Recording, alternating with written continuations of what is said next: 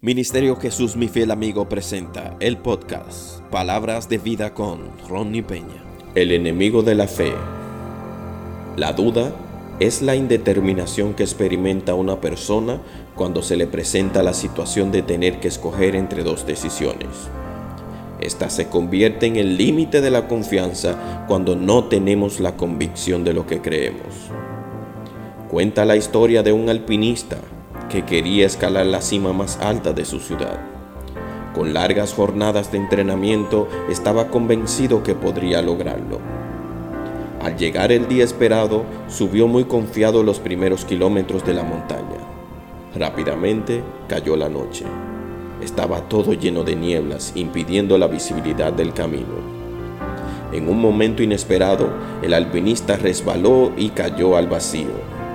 Luego de varios segundos cayendo, la cuerda en la que estaba atado lo sostuvo, trayendo a sus pensamientos una esperanza de vida. La falta de visibilidad y la baja temperatura hizo que el alpinista en su desesperación clamara a Dios para que lo salve.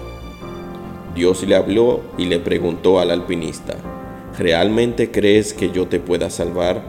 Por supuesto, exclamó el alpinista. Entonces corta la cuerda que te sostiene, dijo Dios. En ese momento hubo un gran silencio, pero el alpinista con gran terror se aferró más a la cuerda. Al día siguiente, unos rescatistas encontraron el cuerpo sin vida del alpinista a tan solo dos metros del suelo. Es importante reconocer que la duda puede convertirse en el principal enemigo de la fe nos hace seres inestables donde no podemos tener un fundamento firme en nuestras vidas. Santiago 1.6 nos dice que pidamos con fe no dudando nada, porque el que duda es semejante a las ondas del mar que es arrastrada por el viento y echada de una parte a otra. Hebreos 11 nos habla claramente lo que significa tener fe.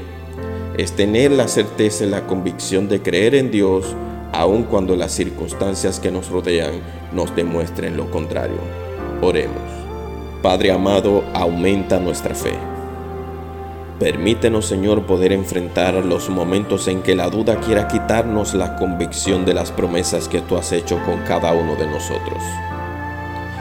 Permítenos enfrentar con valentía los momentos difíciles en nuestras vidas y poder enfrentarlos con la fe y tu palabra, Señor, que te ha dicho siempre que estarás con nosotros en todos los momentos de nuestras vidas. Te pedimos, Dios amado, que en cada uno de estos momentos podamos enfrentarlos llenos de fe y también que podamos transmitir a otros esa fe y esa certeza de que algún día estaremos junto a ti en la vida eterna. Amén. Si esta reflexión fue de bendición para tu vida, te pido que puedas compartir con tus familiares y amigos. También puedes seguirnos en nuestras redes sociales, estamos en Facebook como Jesús mi fiel y también puedes escribirnos un correo electrónico a Jesús mi fiel amigo.